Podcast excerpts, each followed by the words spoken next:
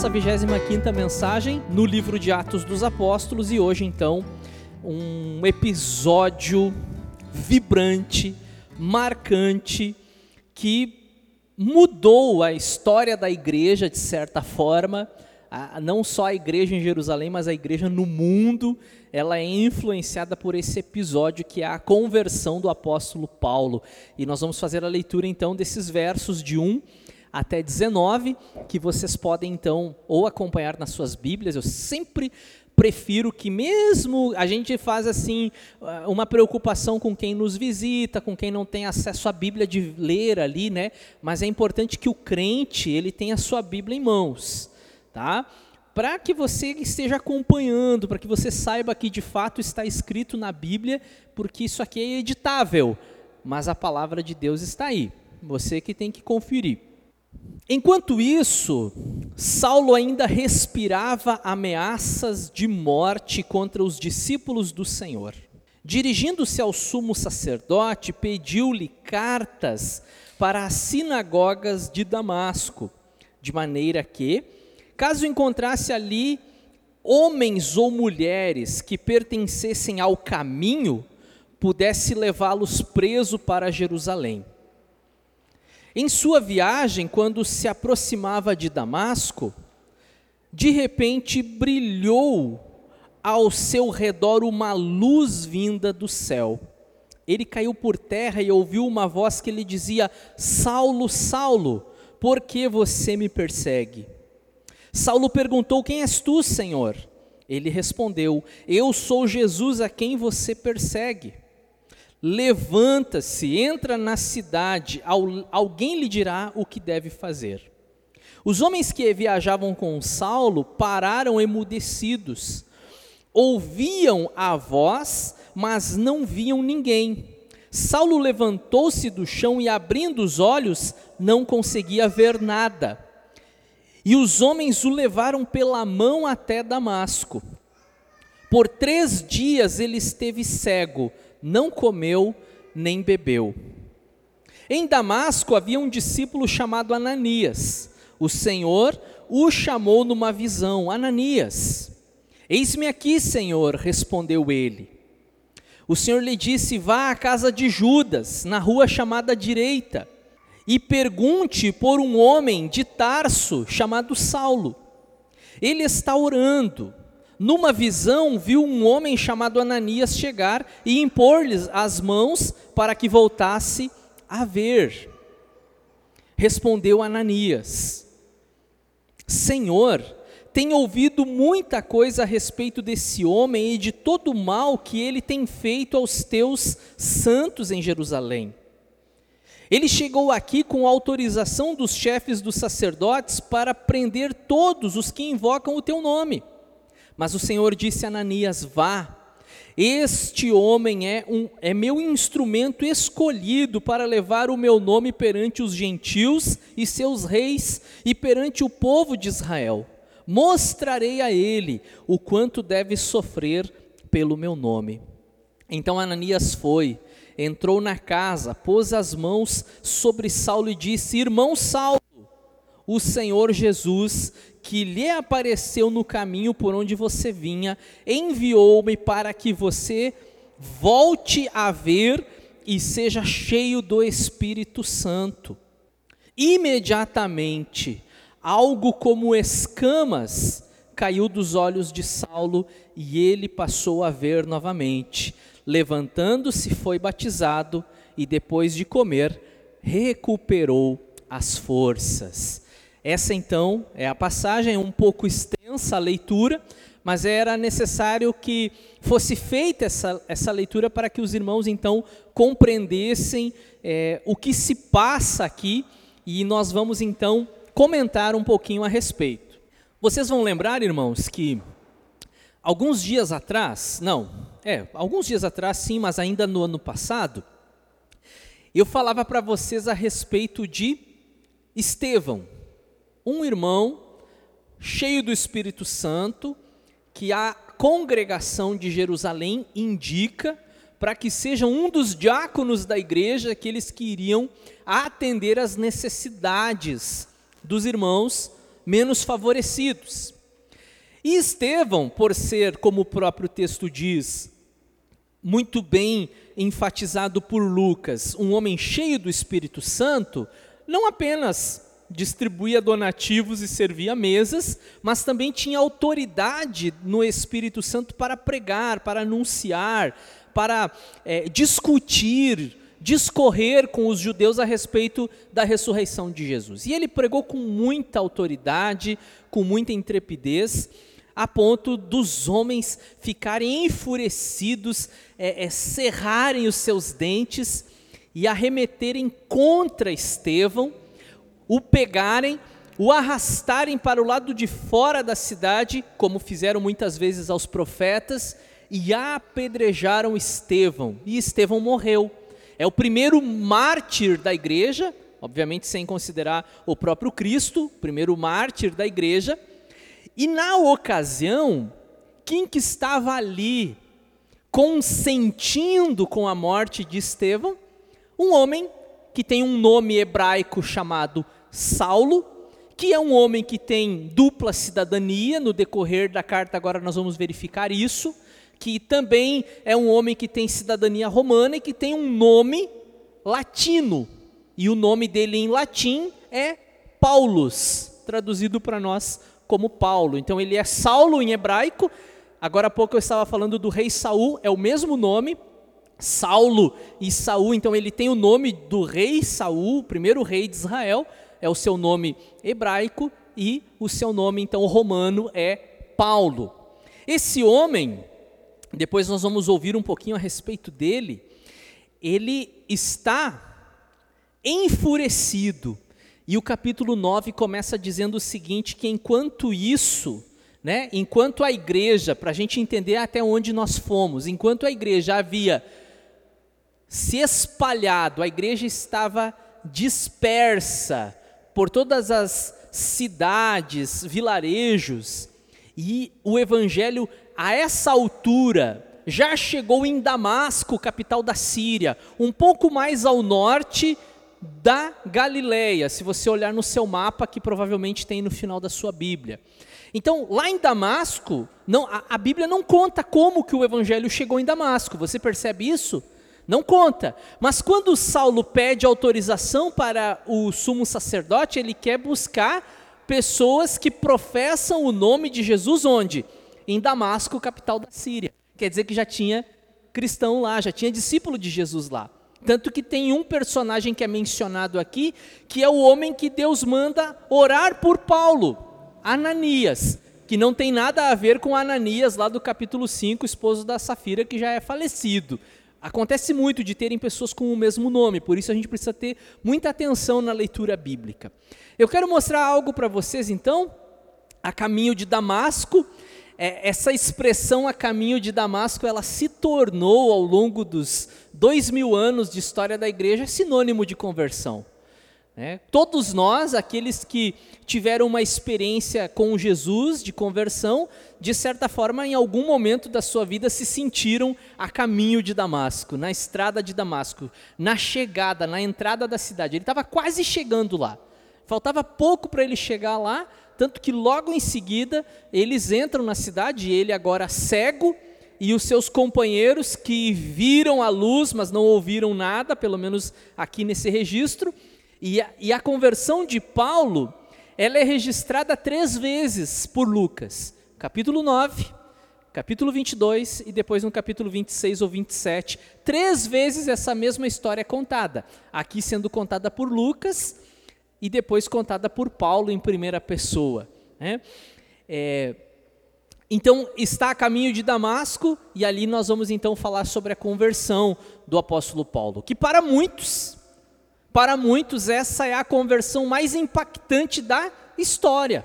A conversão não, não são palavras minhas, tá? Você pode sair daqui dizendo, o pastor Igor disse que. Não, eu estou dizendo para vocês que muitos comentaristas, estudiosos, e isso pode até ser discordado, ok, mas muitos dizem que essa foi a conversão mais impactante da história. Paulo vai de perseguidor da igreja, como você viu, ele estava perseguindo os cristãos, para perseguido por causa do nome de Jesus. Ele sentiu na própria pele, e isso foi uma promessa do próprio texto aqui que se cumpre na vida dele.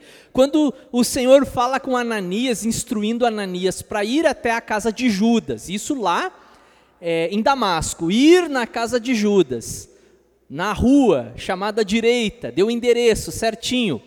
Na casa de Judas, na rua chamada direita, você vai encontrar um homem que ele é de Tarso, é natural de Tarso, na Cilícia. O nome dele é Saulo. Ai, Ananias, mas Senhor, esse homem não. Esse homem é um, é, é um demônio. Esse homem está devastando a tua igreja, Senhor.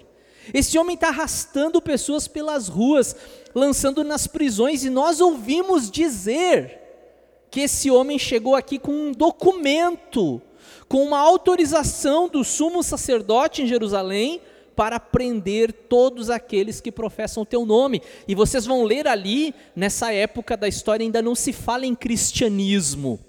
Não se tem a palavra cristianismo na Bíblia. Você não ouve, você não lê essa palavra. Como que os irmãos, aqueles que compunham a igreja, os discípulos de Jesus muitas vezes eram chamados os do caminho. Quando você estiver lendo na sua Bíblia, aparece assim: aqueles que eram do caminho, está se referindo à igreja, aos salvos, aos discípulos de Jesus, os cristãos, os crentes em Deus.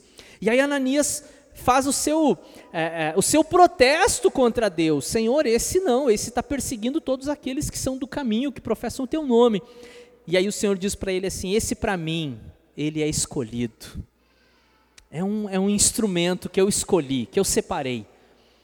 Ele vai fazer muita coisa para mim. Ele vai pregar a minha palavra, ele vai testemunhar diante dos gentios e diante dos seus reis. Mas ele também vai descobrir o que é sofrer pelo meu nome. Olha que interessante, né? Ele que perseguia, ele passa a ser perseguido, e é o que vocês vão ler comigo nas próximas páginas do livro de Atos. Ah, daqui um pouquinho, ainda não, ainda não Daqui um pouquinho, uh, nós estamos no capítulo 9, tem o 10, o 11, o 12, do 13 em diante, Paulo aparece ainda ali nos capítulos 11, 12, mas do 13 em diante, basicamente, basicamente, uh, está centrado no ministério que Deus deu a Paulo.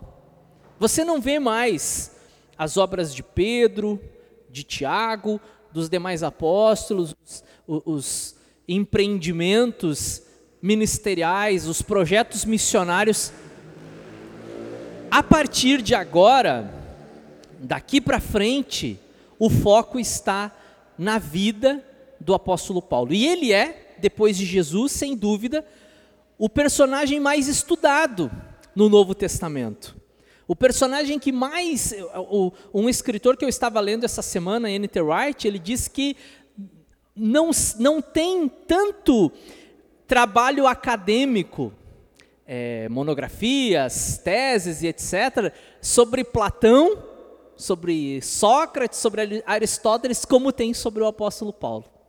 Tem muito mais sobre Paulo do que qualquer filósofo. Olha que interessante a influência dele, tanto na teologia, quanto também na filosofia, porque se estuda também a teologia, a filosofia paulina também. E aí, existem muitas sugestões de que ele bebeu também de outros filósofos, como, por exemplo, Filo, de Alexandria, e aí por diante. Mas o que nos interessa é o conteúdo bíblico, a interpretação que Paulo dá às Escrituras e a compreensão que ele tem agora daqueles textos do Antigo Testamento que ele já estudava desde criancinha. E ele mesmo diz que ele foi instruído por um dos professores de teologia mais importantes dos seus dias, que foi o Gamaliel, que nós já estudamos aqui, quando Gamaliel deu um conselho para o sinédrio dizendo: "Não matem os apóstolos, os discípulos de Jesus. Se essa obra é de Deus, se ela não for de Deus, se ela for de homens, daqui um pouquinho ela desaparece. Mas se essa obra aí for de Deus, nós vamos nos encontrar lutando contra o próprio Deus. Esse foi o conselho, e eu estava lendo isso também essa semana, passei uma semana estudando sobre Paulo, e é interessante quando a gente se dedica assim, que tinha coisas que eu não tinha aprendido, não tinha observado ainda.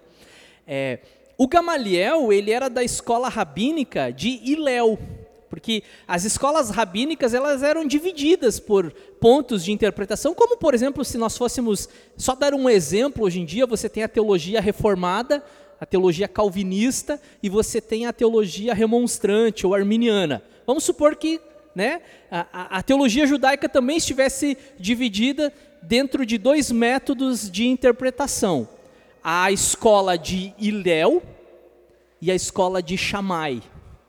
E é interessante que o Gamaliel, que é um discípulo de Léo, ele tem uma visão mais flexível. Olha, deixe eles viver, não, não matem essa gente. Vamos, vamos acalmar, gente. Vamos, não, né? Aquela né, política da boa vizinhança, né, o, a turma do deixa disso. Não vamos matar eles.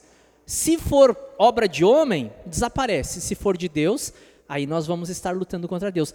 Mas Paulo parece estar muito mais influenciado nesse aspecto pela escola de interpretação de Shammai, que era mais radical, que diz que aqueles que é, é, configuram, tem uma palavra hebraica para isso que eu acabei esquecendo, aqueles que configuram ah, os gentios que vêm para invadir a nossa nação, é, que vêm trazer a, a, a, sua profanação, como aconteceu nos dias dos Macabeus, por exemplo, e tantos outros episódios que eles sofreram no Antigo Testamento por conta da sua desobediência.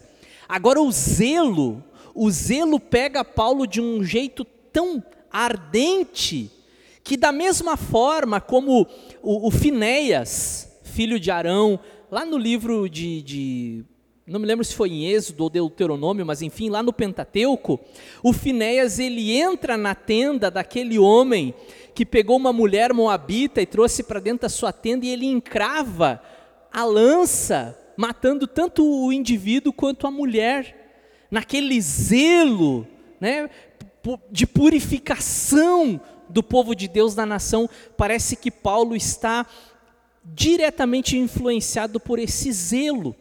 E com, com, por conta disso, é, ele acha que fazendo o que ele está fazendo, perseguindo, matando, batendo, prendendo, está fazendo para o próprio Deus. E é sobre isso que nós vamos falar agora. Pode passar? A religião convence o indivíduo de que ele faz o que faz em nome de Deus. E aí a gente precisa pensar um pouquinho aqui quantas coisas são feitas, atrocidades que são feitas em nome da religião. Em nome da religião, eu posso é, colocar aqui uma bomba na minha barriga, debaixo da minha roupa, eu posso entrar num teatro, num cinema, e eu posso matar todo mundo porque aquelas pessoas são impuras e são indignas de viver. E nós precisamos limpar isso aqui, precisamos tirar essa gente daqui e, e fazer o que tiver que ser feito, seja lá o que for. Né? A religião, ela tem esse poder de convencer as pessoas que elas podem fazer o mal servindo a Deus dessa maneira. Né? E Paulo, ele está alimentado e com o seu coração fomentado com esse sentimento, com esse espírito, e eu não vou dizer para vocês que a sua perspectiva ela não fosse legítima e não fosse sincera. Porque o que acontece com ele, espiritualmente falando, ele está cego. E o episódio na estrada de Damasco, acontece exatamente isso com os seus olhos, e parece que na pedagogia de Jesus, Jesus está mostrando para ele que, agora fisicamente cego, está mostrando para ele que antes ele já estava assim, só que espiritualmente. Ele estava lendo as Escrituras, mas não estava enxergando de fato o Deus da Bíblia dentro da Bíblia. Ele estava enxergando o radicalismo. Ele estava enxergando o estilo de vida judaico dos seus dias, dos seus antepassados e dos seus dias, e dando, tributando a Deus o seu serviço de louvor. Na cabeça de Paulo, quando ele pegava alguém pelo pescoço e esganava essa pessoa que professava um Cristo ressurreto, ele estava fazendo para Deus, ó oh, Deus, é para ti, Jesus. Quando arrastava pessoas na rua, e, e, essas pessoas se feriam, sangravam, quando, quando um monturo de pedras encobriu o corpo de Estevão, a consciência de Saulo não fica pesada, porque ele entende, Deus, eu estou fazendo uma coisa boa para ti. Olha, olha Deus, olha que maravilha, matei mais um daqueles que estão deturpando a tua palavra, daqueles que estão falando mal do templo, mal da nossa nação, que essa foi a acusação que os líderes judaicos fizeram contra Jesus e depois as mesmas acusações contra Estevão. Olha Deus, né? Eu estou aqui, olha para mim, eu estou fazendo uma grande coisa para ti, limpando, fazendo essa limpeza étnica aqui, né? Resolvendo o problema da, da, do falso ensino que está nascendo que está brotando na nossa nação. E eu quero que vocês olhem esse versículo aqui, que é o próprio apóstolo Paulo, é ele mesmo quem está, testemunha, está testemunhando quando ele escreve aos Gálatas a respeito da vida que ele levava no judaísmo. E ele dizia assim: Vocês ouviram qual foi o meu procedimento no judaísmo, como perseguia com violência a igreja de Deus, procurando destruí-la. Então, o objetivo de Paulo era destruir a igreja. No judaísmo, eu superava a maioria dos judeus da minha idade. Eu acho que ele tinha aí cerca de uns 30, tá, irmãos? Cerca de uns 30 é o que dizem os estudiosos. Eu, uh, eu superava a maioria dos judeus da minha idade e era extremamente zeloso das tradições dos meus antepassados. Mas Deus me separou desde o ventre materno e me chamou por sua graça quando lhe agradou revelar o seu filho em mim, para que eu anunciasse entre os gentios. E aí ele continua, depois tem até uma parte muito bonita, e agora ouvem dizer aquele que tentava é, é, é, matar a fé, agora está pregando em nome de Jesus, né? mais ou menos assim. Tá? Então, é, era um zelo que ele tinha dentro da sua consciência religiosa. Dentro da sua consciência religiosa, ele achava que ele estava fazendo uma grande coisa. E é por isso que nós precisamos tomar o cuidado, irmãos, de não nos tornarmos religiosos. Aí você pensa, puxa, eu venho na igreja, né? Porque eu, é, é, fala sobre Cristo, sobre Deus, a espiritualidade, a religião, e aí eu chego aqui e escuto o pastor dizendo que eu não posso ser religioso. Né? Você tem uma religião, quando você preenche lá um formulário, pergunta religião, né? Você disse, você tem, eu sou cristão, eu, eu, sou espírita, eu sou católico, eu sou budista, eu sou judeu, ou sou ateu, enfim, né? Então a, religião ela faz parte da nossa vida. Mas quando a gente fala para tomar o cuidado de não ser religioso, é justamente esse tipo de coisa aqui. Né? É esse tipo de coisa do radicalismo, de você achar que em nome de Deus você pode fazer qualquer coisa. Né? A, a história da igreja vai mostrar que pessoas, irmãos em Cristo, tiraram a vida de outros irmãos em Cristo em nome da fé, em nome da religião. Né? A gente fala isso é, com vergonha. A gente fala isso com vergonha porque não deveria ser assim. Não deveria, não deveria ter essas páginas na nossa história. Mas quando a religião fala mais alto do que o amor a Cristo e amor ao próximo, aí o ser humano é, que quer, de alguma forma, exercer autoridade sobre o outro, exercer domínio sobre o outro, se ele não pode de um jeito, ele acaba fazendo de outro. E a religião, ao longo da história, tem sido uma das maneiras de colocar o jugo sobre outras pessoas. Né? Então, o, o apóstolo Paulo ele, ele reconhece que ele tinha no judaísmo Os jovens da idade dele não eram tão radicais como ele, mas ele diz: Eu superava todos da minha idade. Eu era extremamente zeloso nas tradições, extremamente zeloso nas tradições.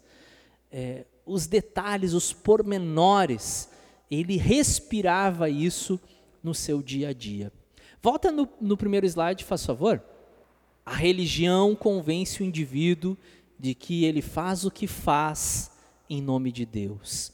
Agora vamos para o segundo que diz-nos: uma experiência baseada na justiça própria não é uma experiência de conversão. Aí você vê no texto um homem que, do seu jeito, entre aspas, ele ama Deus. Você não pode dizer que não amava Deus, né? Do seu jeito, e, e por isso que é importante a gente dizer assim: não é do meu jeito. Quantas vezes eu fui evangelizar alguém e dizer para essa pessoa que o único caminho é Jesus, dizer para essa pessoa que só tem um jeito de ser salvo, né, que só existe um Deus que é digno da nossa adoração, que não existem deuses, nem, nem ídolos etc e tal, só tem um jeito. Aí a pessoa diz assim: Eu acredito em Deus, pastor, mas eu acredito do meu jeito. Eu acredito do meu jeito.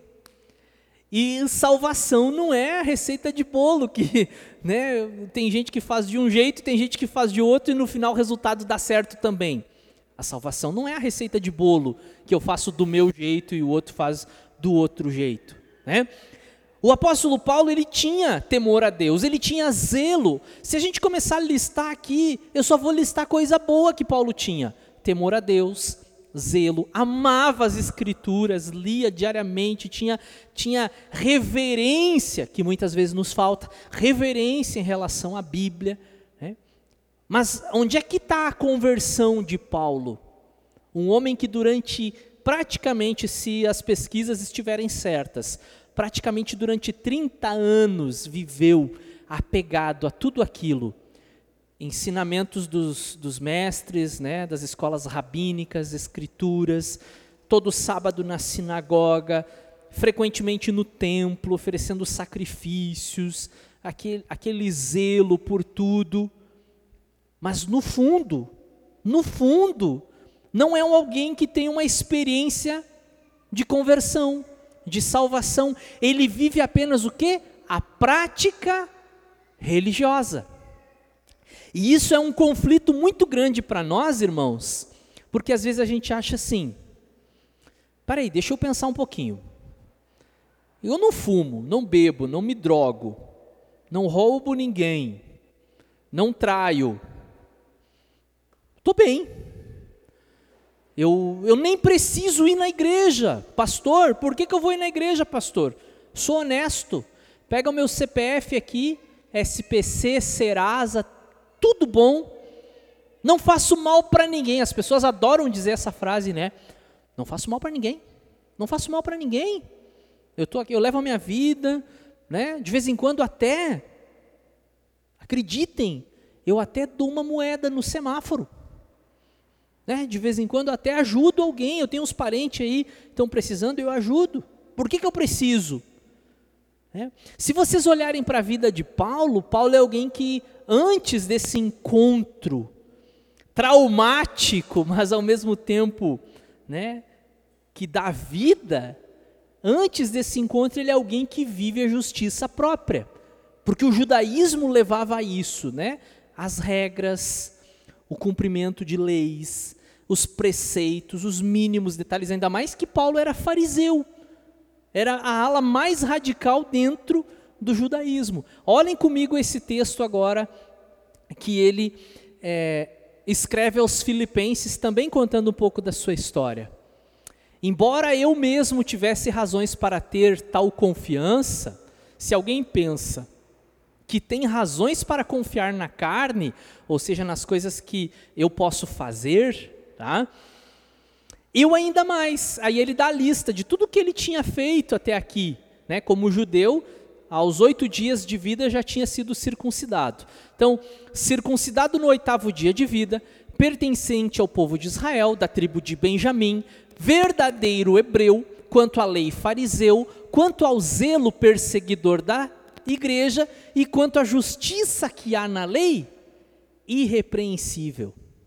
Então o Paulo era alguém que se você convivesse com ele naqueles dias, se na aqui nos escritos lá dos fariseus, dos rabinos dissesse assim, que tem que lavar as mãos sete vezes antes de uma refeição, que eles eram muito apegados a essas coisas, se você convivesse com o Paulo, você ia ver o Paulo lá na pia lavando a mão sete vezes. Né? Se dissesse aqui que tinha que trocar de roupa toda vez que você fosse abrir o rolo da escritura para ler, em, em, reverência às escrituras, você ia ver que Paulo ia no quarto trocar de roupa para poder abrir a Bíblia, que com a roupa suja não dava para abrir a Bíblia. Você não ia ter nada para dizer a respeito desse homem. Se dizia aqui que no sábado só podia caminhar um quilômetro, você podia pegar uma fita métrica e acompanhar os passos de Paulo, não passaria de um quilômetro. Esse homem não ultrapassaria um quilômetro no sábado, porque era o máximo que se podia caminhar. Se você convivesse com Paulo, você ia ver uma pessoa que faz tudo o que as leis da sua nação, porque as leis da sua nação elas não são é, civis e religiosas, era tudo uma coisa só. Você ia ver um homem que não descumpria nada das suas leis, mas isso é justiça própria. É você olhar para você no espelho e dizer: Eu sou bom, eu não faço mal para ninguém, eu vou na igreja. Todo domingo eu dou dízimo, eu dou uma cesta básica, então por isso, por isso, eu devo ser salvo, porque eu faço tudo de bom e eu não pratico mal para ninguém. Ele diz ali que na justiça que há na lei, ele era irrepreensível. Aí ele diz o seguinte: Mas o que para mim era lucro, porque ele se vangloriava dessas coisas. E como nós gostamos de nos vangloriar das coisas que fazemos, né? É, o que para mim era lucro, passei a considerar perda por causa de Cristo. Mais do que isso, considero tudo como perda, comparado com a suprema grandeza do conhecimento de Cristo Jesus, meu Senhor, por, cu, por cuja causa perdi todas as coisas eu as considero, ele usa uma palavra forte aqui, eu as considero como esterco para poder ganhar a Cristo e ser encontrado nele, não tendo a minha própria justiça. Ó, preste atenção, irmãos. Não tendo a minha própria justiça que procede da lei, mas a que vem mediante a fé em Cristo, a justiça que procede de Deus e se baseia na fé. E foi o que Lutero descobriu ao ler as Escrituras não são as regras, não é o cumprimento de coisas, porque o justo viverá pela fé. Volta no slide ali, Thaís, por gentileza. Uma experiência baseada na justiça própria não é uma experiência de conversão. E aí, meus irmãos e amigos, quando ele chega diante de Jesus, Jesus se apresenta para ele, aquela luz que deixa ele cego, ele não consegue tirar a famosa carta da manga, dizer: Poxa, Jesus, mas eu sou um homem bom. Porque Jesus já chega botando o dedo na ferida. Saulo, Saulo, por que, que você me persegue, Saulo? E quem és tu, Senhor? Ele não conhecia aquele Deus a quem ele achava que estava servindo. Eu sou o Jesus a quem tu persegue. E quando que Saulo estava perseguindo Jesus? Quando ele perseguia a igreja. Então isso também nos faz pensar o seguinte, irmãos: todas as vezes que os homens ao longo dos anos, séculos, dois milênios, se levantam contra a igreja de Jesus, eles estão se levantando contra o próprio Jesus. Isso é uma coisa que precisa ficar muito clara para nós e que essas pessoas tenham consciência disso também. Vamos para o último, e aí sim, irmãos, aí sim, Deus pode fazer o que quiser, com quem Ele quiser e quando Ele quiser. Aquela música que nós tocamos durante o nosso louvor, eu pedi para a Bárbara conduzir a música hoje e, e que ela pudesse é, também sugerir as músicas, ela acabou escolhendo aquela música, Tu és soberano. E fechou exatamente com isso que nós estamos agora meditando, a soberania de Deus, um Deus que é soberano. Eu quero que você pense em uma pessoa ruim. Não vale sogra, tá? Por favor, eu estou falando, né, ao longo dos anos, né, pessoas ruins, né, Hitler, por exemplo, e tantos outros é, personagens que oprimiram pessoas. O que eu vou dizer para vocês, talvez para muitos será, pastor, mas é uma verdade bíblica. Deus pode transformar uma pessoa dessas. Deus pode. Ah, mas por que, que então Hitler não foi convertido pelo Evangelho? Tu és soberano sobre a terra, sobre os céus, tu és Senhor. Ele é soberano, irmãos. Não sou eu que digo para ele. E eu posso dizer para vocês que o Senhor ele faz o que quer, com quem ele quiser e quando ele quiser. E o exemplo de Paulo, a história de Paulo, irmãos, é um exemplo para nós hoje, que não tem diante de Deus um coração tão amargurado, tão endurecido, tão é, obstinado que não possa ser transformado. Não tem. Você já pensou, irmãos, você chegar em casa hoje e, e, e ligar sua televisão, é, supondo, e, e, você liga lá e está dando o finalzinho do Fantástico. Eu nem sei quando que, te, que hora que termina, mas eu estou só dando uma ideia aqui. E aí você pega o finalzinho do Fantástico, agora as notícias ao redor do mundo. Hoje, o imperador da China professou Jesus Cristo como seu salvador. O cara lá da Coreia do Norte declarou que agora ele vai aceitar a igreja na Coreia e que ele também vai ser um membro dessa igreja. Você já pensou uma notícia dessas? Para Deus ela não é impossível. Para Deus ela não é. Né? Devemos orar sobre isso, é, devemos crer que Deus é poderoso para fazer, mas que está também nas mãos dele. Mas nunca diga, nunca pense, nunca, nunca guarde no seu coração. Ah, não, mas aquele lá, aquele lá não tem jeito, como eu já vi muitas pessoas dizer. Não, não, aquele ali, uh, aquele ali não. Aquele ali não tem solução, aquele não tem salvação. Tem. Para Deus tem, em Jesus tem.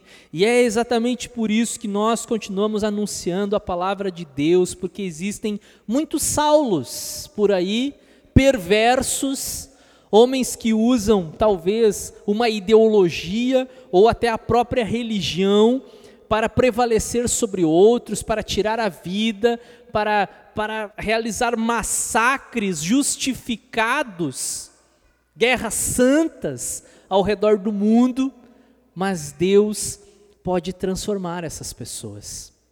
E aí, eu tenho mais um trechinho aqui do que Paulo também escreve aos Coríntios. Agora, ele não está contando a história dele diretamente, mas indiretamente ele fala dele. Mas Deus escolheu as coisas loucas do mundo. Se tinha alguém louco, era Paulo.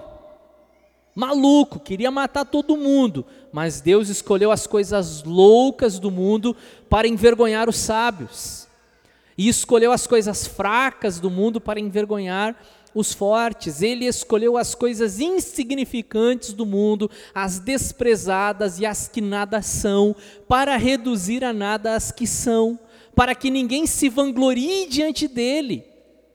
É, porém, por iniciativa dele que vocês estão em Cristo Jesus, o qual se tornou sabedoria de Deus para nós, isto é, justiça, santidade e redenção, para que, como está escrito, quem se gloriar, glorie-se no Senhor. Né? Glorie-se no Senhor. Eu sei que muitas vezes a gente fala, irmãos, eu sei que a gente fala frequentemente, entregue sua vida a Jesus Abra o seu coração, Ele quer falar contigo. Eu sei que a gente fala isso e acho até que deveríamos continuar falando, mas eu vou dizer para vocês: mesmo que o camarada não abra o coração, mesmo que o camarada diga não para Jesus, se Jesus quiser, Jesus traz ele. Se ele quiser, ele traz. Se ele quiser, ele pode dizer assim: Eu não vou para Nínive, eu vou, eu vou para Tarsis. Ah, vai. Vai. Tá indo já. Aí ele vai. Mas no caminho Deus pega ele e dá uma apertadinha nele. E ele diz: Tá bom, eu vou para Nínive. É. Esse é o Deus soberano que nós cremos, irmãos. E aqui eu tenho um último texto, então, para mostrar para vocês. É, talvez tenha ficado até pequeno. Não. É, quando ele escreve a Timóteo, esse aqui é o último, e o último. Aqui a gente já encerra a nossa pregação. Ele está aconselhando Timóteo, ele diz assim: Eu dou graças a Cristo Jesus, nosso Senhor, que me deu forças e considerou fiel, designando-me para o ministério, a mim, que anteriormente fui blasfemo. Olha que coisa. Né? Eu não era um cara bom, eu não estava lá fazendo, eu blasfemava. Mas isso aqui se chama misericórdia, em outras palavras. Blasfemo, perseguidor, insolente, mas alcancei misericórdia porque eu fiz na ignorância. Ele estava cego, irmãos, assim como muitas pessoas ainda hoje estão cegas. Fiz na ignorância e na minha incredulidade, contudo, a graça de nosso Senhor transbordou sobre mim, juntamente com a fé e o amor que estão em Cristo Jesus. Esta afirmação é fiel e digna de toda aceitação. Cristo Jesus veio ao mundo para salvar os pecadores, dos quais eu sou o pior. Uma pausa rápida aqui. Vocês lembram que eu estava falando agora há pouco, quando a pessoa ela ela está apegada na justiça própria? Eu não preciso, pastor. Eu não preciso. Agora você vê aqui as palavras de alguém que foi encontrado com Jesus. Eu era o pior de todos. Não sei se é exagero da parte dele, se é uma hipérbole aqui, mas o fato é que ele, e ele não tá, é importante a gente não se comparar com os outros, né? Porque se eu me comparar com os outros, irmãos, eu sei que eu sou ruim. Eu sei que eu sou carne de pescoço, mas tem gente pior que eu. É o que a gente sempre se alegra, né? Não, eu sou ruim, mas tem gente pior que eu. Paulo não está se comparando com ninguém, é ele e Deus. E diante de Deus, eu estou perdido, como disse Isaías. Eu sou o pior de todos os pecadores. Mas por isso mesmo alcancei misericórdia para que em mim, o pior dos pecadores, Cristo Jesus demonstrasse toda a grandeza da sua paciência, usando-me como um exemplo para aqueles que nele haveriam de crer para a vida eterna. E aí ele termina com essas palavras de louvor, e eu convido vocês a ficarem em pé para nós encerrarmos aqui. Ao Rei eterno, ao Deus único, imortal e invisível, seja a glória para todos sempre. Amém. Amém, irmãos? Há um milagre registrado na Bíblia, irmãos. Não é o milagre do, do paralítico que andou, esse também é legal. Não é o milagre do que estava cego e passou a enxergar na entrada de Jericó, esse também é legal. Não é o milagre daquela mulher que tinha um problema de saúde, uma hemorragia, tocou em Jesus, também é um milagre interessante. Mas o milagre de um coração distante, fechado, que se volta para Deus, irmãos, é o que nós vimos hoje aqui. Eu quero convidar os irmãos da música para passarem aqui.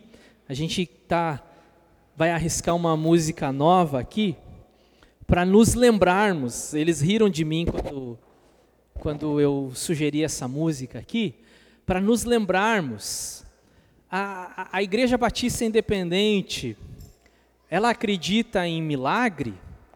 Claro que acredita. A gente ora aqui, muitas vezes oramos por irmãos que estavam enfermos, pessoas que estavam doentes melhoraram. Ah, pastor, mas teve pessoas que não melhoraram. Sim, porque Deus é soberano, como a gente cantava.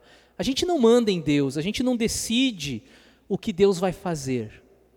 Nós cremos em milagres, sim, mas eu queria que você entendesse nessa noite que o maior milagre é uma pessoa que não queria saber de Deus. O maior milagre era uma pessoa que virava suas costas para Deus. É uma pessoa que blasfemava, era uma pessoa que até fazia mal contra os cristãos, que debochava dos crentes, que falava mal lá do seu vizinho que era crente. Eu fazia isso. Eu tinha vizinho crente, eu ria deles, porque eles iam para a igreja. Né? E como diz a música hoje, eu estou aqui. E hoje nós estamos aqui. Se você está em Jesus, então você é um milagre. Se você está em Jesus, você é um milagre. Talvez, ah, mas eu ainda não estou em Jesus. Mas Ele pode fazer esse milagre também na tua vida, daquela pessoa que você tem orado. E eu quero te trazer uma palavra de encorajamento. Se você tem orado pela conversão de alguém, não pare. Não pare. O, o Wayne Gruden, que é um escritor que eu gosto muito, ele diz assim: se oramos pouco, é porque talvez acreditemos que Deus possa fazer pouco. Então eu, eu quero acreditar que Deus pode fazer muito, então eu tenho que orar muito.